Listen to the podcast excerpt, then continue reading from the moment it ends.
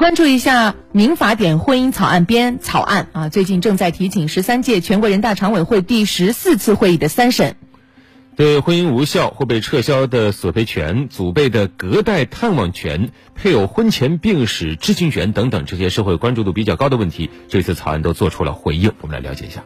目前司法实践中，婚姻无效或被撤销产生的经济纠纷，主要体现为对同居期间取得财产的分割问题。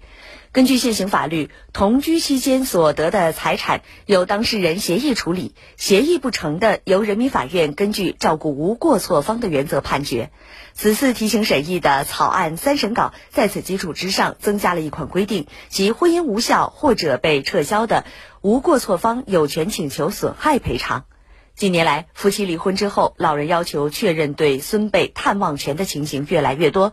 现行婚姻法规定，离婚之后不直接抚养子女的父或母有探望子女的权利，而对于祖辈的探望权利，法律并未明确。草案曾在一审稿和二审稿当中就行使隔代探望权的情形作出规定，但在三审稿当中又回归了现行婚姻法的状态。这就意味着，隔代探望权的纠纷仍将通过诉讼的方式个案解决。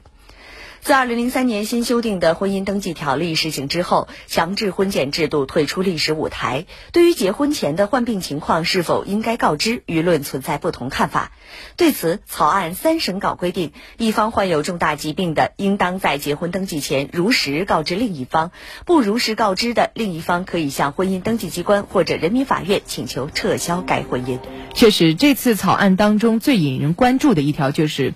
配偶婚前病史的知情权得到了规定，也就是一方如果患有重大疾病，应该在结婚登记前如实告知另一方。如果你不如实告知，那么另一方可以向婚姻登记机关或者人民法院请求撤销婚姻无效。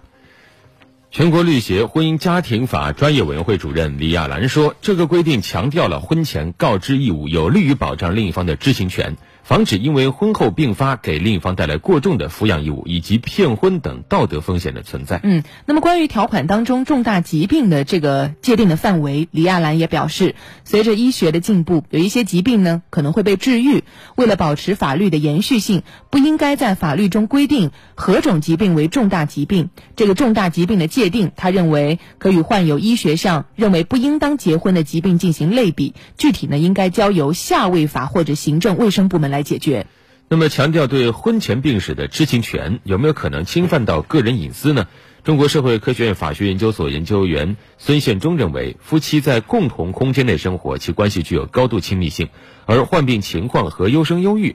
有时候也具有一定的相关性。考虑到婚姻当事人的权利和利益，应当要求患病的一方将真实情况告知对方。在这里，隐私权要让位于知情权。嗯，当然，因为现在讨论的还是一个草案，所以呢，这样的一个条例在网络上也引起了网友的很大的争议啊。昨天我看了一下微博，网友对这个法案的观点呢，可以说是各抒己见啊，方方面面都有。